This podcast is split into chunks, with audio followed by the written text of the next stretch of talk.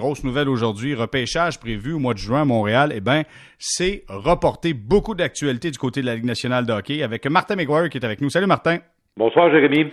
Bon Martin, c'est une grande nouvelle. Écoute, euh, on pouvait s'attendre à ça, mais là c'est officiel. C'est reporté. Ça n'a pas été confirmé que c'était pour revenir non plus. là. Non, effectivement. Et à partir du moment où on reporte le repêchage et qu'on a tous ces, euh, euh, ces événements sportifs qui s'annulent encore et qui, en fait, qui sont reportés, parce que personne qui utilise vraiment le mot annulation. Il y en a quelques-uns. La Ligue canadienne de hockey l'a fait, la KHL l'a fait, euh, mais la Formule 1 n'a pas encore utilisé le mot annulation, du moins pour tous ces grands prix. Pour quelques-uns, on est très prudent là-dedans, Jérémy, parce que je vais faire une parenthèse avant d'y aller avec les les, événements qui ont été reportés pour la Ligue nationale, qui dit annulation, dit remboursement. Parce que mhm. les gens qui nous écoutent euh, actuellement, si vous avez des billets pour un spectacle, si vous avez des billets pour un événement, si c'est reporté, vous gardez votre billet.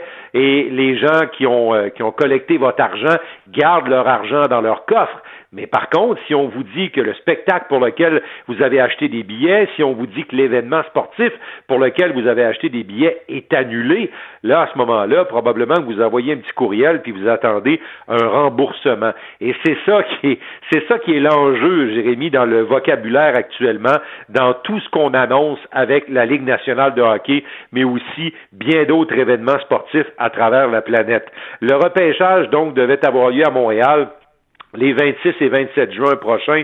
Alors, ce sera reporté, mais euh, dans le calendrier, on commence à croire que la séance de repêchage pourrait avoir lieu, mais dans un contexte où les équipes ne seraient pas physiquement au même endroit et encore moins, bien sûr, les prospects. Il y a beaucoup de, déceptions qui s'attachent à ça parce que, on le sait, le tout premier choix aurait été un petit gars de chez nous, euh, Lafrenière, donc, qui ne sera probablement pas repêché. Il va être repêché premier, mais il ne sera probablement pas repêché à Montréal devant une foule, devant sa famille. Ça va perdre un peu de, de son sens, tout ça. La séance d'évaluation, ce qu'on appelle le Combine, Jérémy, qui devait avoir lieu du 1er au 6 juin prochain, est annulée euh, et reportée à plus tard dans le cas du Combine. Euh, la, la soirée de gala où on remet les trophées individuels qui devait avoir lieu à Las Vegas le 18 juin prochain est aussi reporté. Mais dans, le cas de la soirée de gala, là, on peut quand même aussi, un peu comme le repêchage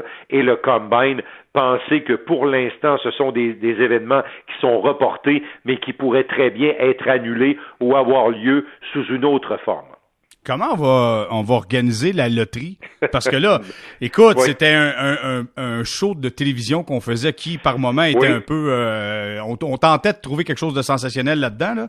mais comment on va s'organiser avec ça? Qu'est-ce qu'on va faire? Écoute, euh, à un moment donné, tu regardais ce show de télé là, puis ça, ça, avait l'air d'un tirage du 636 dans le temps là, pour ceux qui sont assez vieux pour se souvenir de ça là. Mais mais c'était quand même, euh, ça avait quand même une saveur intéressante. Euh, on se souvient là de la, c'est toujours la présence du meilleur prospect. Alors probablement que Alexis Lafrenière aurait été là. C'était prévu pour le 9 avril, à moins bien sûr que l'Océanique de Rimouski aurait été occupé pendant ce temps-là. Là. Lafrenière aurait très bien pu être sur place au New Jersey. Euh, pour euh, la présentation de cette loterie. Euh, il y a beaucoup de choses sur la table, Jérémy. On entend des affaires totalement rocambolesques, parce qu'évidemment, tout le monde a été, tout le monde a, placé un petit papier dans la boîte à suggestions là, dans la Ligue nationale, puis on a entendu un tournoi avec les équipes qui ont terminé au dernier rang, qui pourraient jouer à la maison. Écoute, vraiment, là, chez les gens qui j'ai sondé, euh, Jérémy, c'est bien cute ces affaires-là, mais ça a aucun espèce de sens.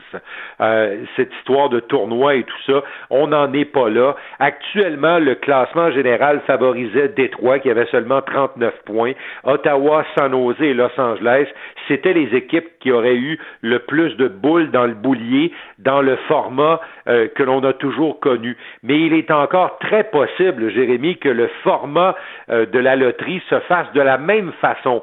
Est-ce que techniquement ça pourrait se faire euh, de la façon dont on le faisait avec un show de télé? Probablement pas. Mais la démarche statistique pour déterminer qui a le plus de chances, il n'y a personne dans la Ligue nationale qui imagine une formule qui pourrait faire en sorte que les Red Wings de Détroit se retrouveraient à égalité, par exemple, avec les Sabres de Buffalo ou le Canadien de Montréal sur le nombre de chances. Et, les Red Wings de Détroit allaient jouer un match qui pourrait perdre contre les sénateurs d'Ottawa puis donner le premier choix aux sénateurs. C'est des choses qui actuellement n'ont pas de sens. Et comme on avait complété plus des deux tiers de la saison, les statistiques sont quand même probantes, Jérémy. Les quatre équipes que je t'ai nommées, ce sont des équipes qui ont de très bonnes chances et qui auraient eu de bonnes chances de repêcher le jeune Lafrenière. Donc, si je comprends bien, l'histoire du tournoi pour avoir le premier choix au total, c'est plus ou moins sérieux. Si c'est pas de ça qu'on parle présentement, Martin, entre les directeurs généraux, c'est quoi la priorité numéro un présentement? Écoute, la priorité euh, numéro un, là, c'est les revenus, euh, Jérémy. On est, euh, on, pourrait être en déficit d'un milliard de dollars. ça, c'est vraiment la préoccupation des propriétaires à l'issue d'une annulation, ni plus ni moins de la saison. S'il n'y a pas de, match de hockey qui se joue autre que ceux qui, qui ont été présentés au début du mois de mars, ben c'est un milliard de dollars et peut-être même plus qui vont être laissés sur la table sur des revenus qui devaient être autour de 5,6 milliards pour la Ligue nationale. Ça, ça fait une, bonne coupe. Ça fait, c'est près de 20% des revenus qui s'en vont euh, d'un seul coup pour la Ligue nationale. Un plafond salarial qu'on voyait autour de 84 millions, si on se fie à des revenus qui baisseraient de 20% pourrait tout à coup s'approcher beaucoup plus du 70 millions que du 84 millions. Et mmh. ça, c'est la grosse préoccupation des propriétaires actuellement comment on va arrimer une baisse de revenus, une baisse du plafond salarial avec la situation contractuelle des équipes. Ce qu'on essaie de faire, ou ce qu'on va peut-être tenter de faire, Jérémy, c'est d'avoir une mécanique, euh, c'est d'avoir quelque chose. Est-ce qu'on peut appeler ça des compensations? Est-ce qu'on peut appeler ça des clauses qui permettraient de protéger certains contrats que tu as signés dans l'année précédente ou dans l'année durante? Euh, écoute, ça, c'est tout sur la table actuellement. Je peux vous dire que l'histoire de la loterie, puis du, tournoi, c'est bien loin comparativement au problème parce que quand on fait le quand on fait le portrait, là, Jérémy, des équipes, là, actuellement, là, il y a huit équipes qui pourraient ne pas avoir trop de problèmes à se conformer à un plafond salarial qui pourrait tourner autour de 73, 74, 75 millions si on fait quelques aménagements. Là. Parmi ces huit équipes, le Canadien s'y trouve. Il y a Columbus, Colorado, Los Angeles, Ottawa, les Devils, les Rangers et les Jets. D'autres équipes pour qui ça peut peut-être un peu plus problématique, mais c'est pas dramatique. Et là, il y, a, un groupe de sept équipes qui se retrouvent avec des masses salariales oscillant entre 78 et 80 millions. Les Islanders, Minnesota, Anaheim, Nashville, Détroit, Tampa Bay et Calgary.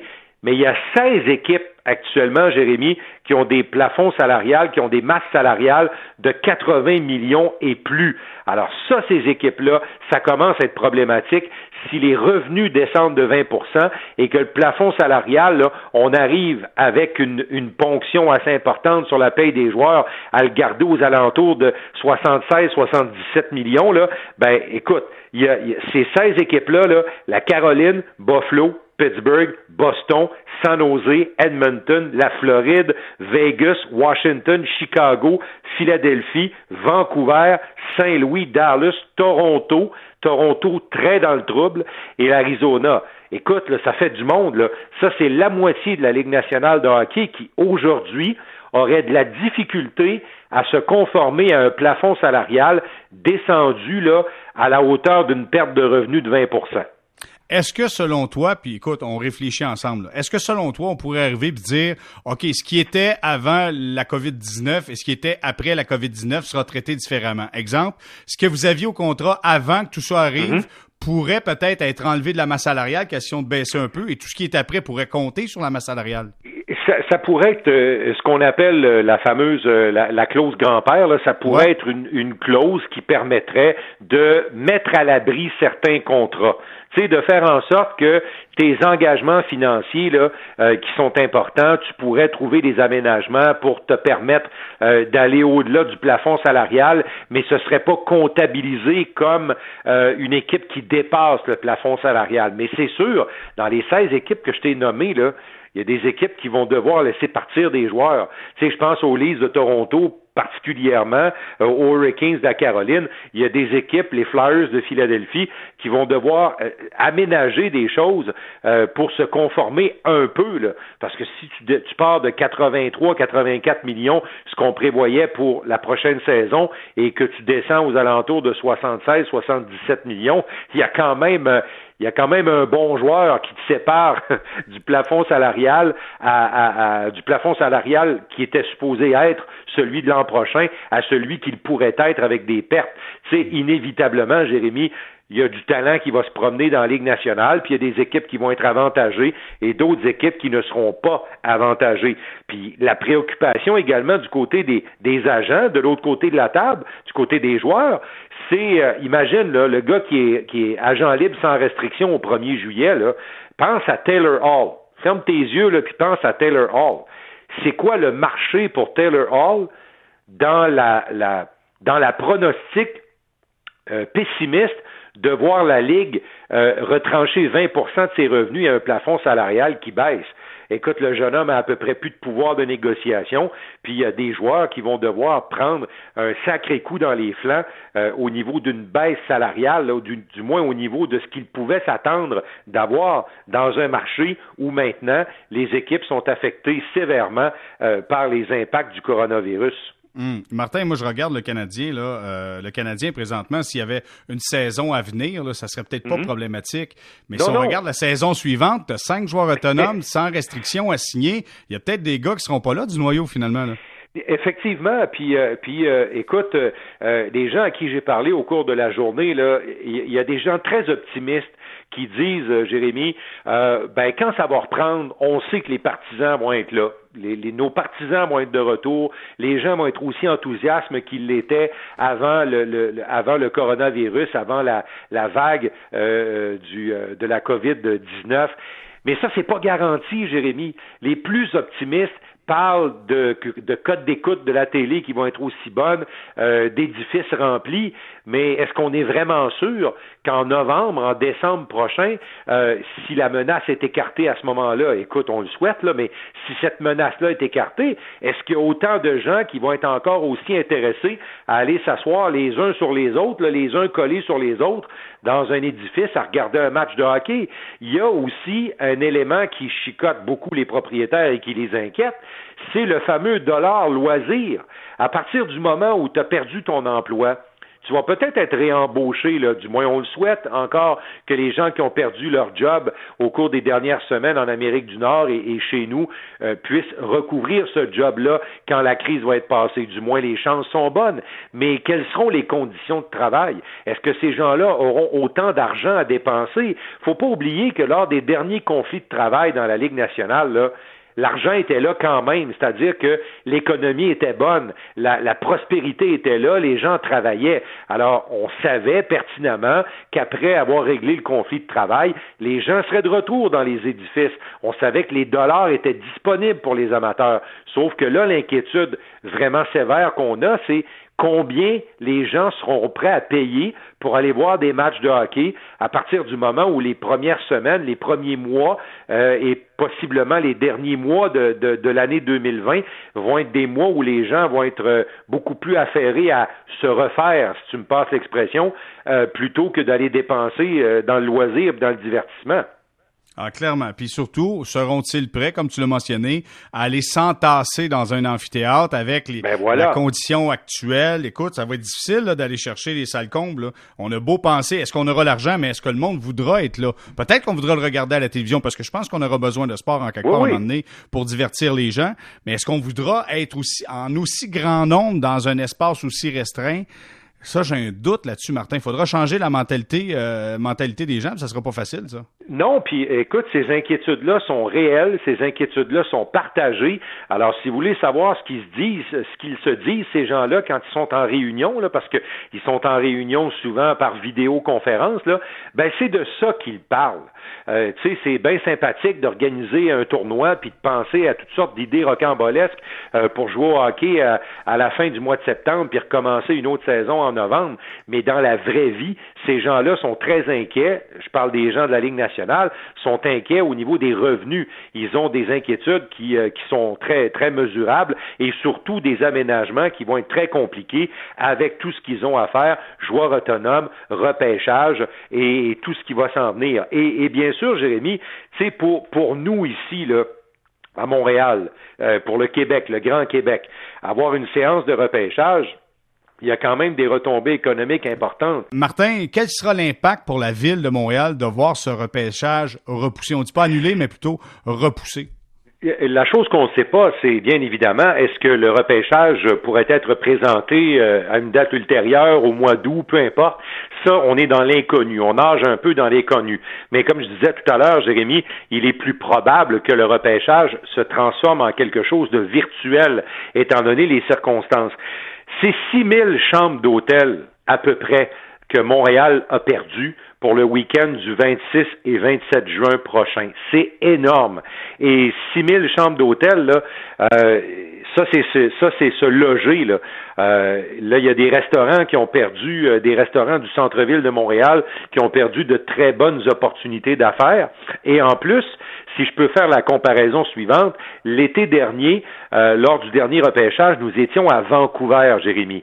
Et il faut dire que les jeunes, euh, tous les jeunes là, du bloc de l'Ontario, du Québec, de l'Est des États-Unis, il n'y a pas beaucoup de jeunes qui sont allés au repêchage. Quand on a franchi les rondes 3, 4, 5, 6, 7, là, euh, on, voyait le nom apparaître sur le, le tableau, mais on voyait pas beaucoup de jeunes dans les gradins parce que ça représentait beaucoup de frais pour les agents, pour les familles, d'aller accompagner un jeune à Vancouver. Mais Montréal aurait été un endroit très intéressant. Là. Tout le bloc là, de l'Ontario, de la, même de la Saskatchewan et du Manitoba, ça représente quand même un déplacement qui est raisonnable. Et pour les jeunes Américains et leurs familles et leurs accompagnateurs, ben euh, avant le coronavirus, la, la situation du dollar américain par rapport au dollar canadien était très intéressante. Alors pour les jeunes futurs repêchés de l'Est des États-Unis, leurs familles et tout ça, ça devenait une belle occasion de se payer un petit voyage, un week-end à Montréal, puis ça leur coûtait pas cher, là, à quelque chose comme 1,37$, euh, 1,38$ à ce moment-là, pour ce qui est du, dollar américain. Alors, Montréal va perdre beaucoup de retombées économiques avec la perte du repêchage en termes de, de nuits d'hôtel, de restauration, de frais de déplacement, les chauffeurs de taxi, euh, les, les, transports, euh, location d'auto et tout ça. Ça déplace du monde, le repêchage. Ça déplace des journalistes d'un peu partout. Alors vraiment, c'est une perte sèche importante. Et comme le repêchage était présenté les 26 et 27 juin, ben ça c'était une semaine après le Grand Prix du Canada. Et là, on ne sait pas ce qui arrivera avec le Grand Prix du Canada, mais on sait que une chose qu'on sait, Jérémy, c'est que le Grand Prix du Canada est l'événement touristique qui a le plus gros impact financier au Canada. Euh, c'est même devant le Stampede de Calgary en termes d'impact financier. Alors imaginez ce que ce serait si Montréal, dans une année, perdait son Grand Prix en raison du coronavirus et aussi le repêchage de la Ligue nationale.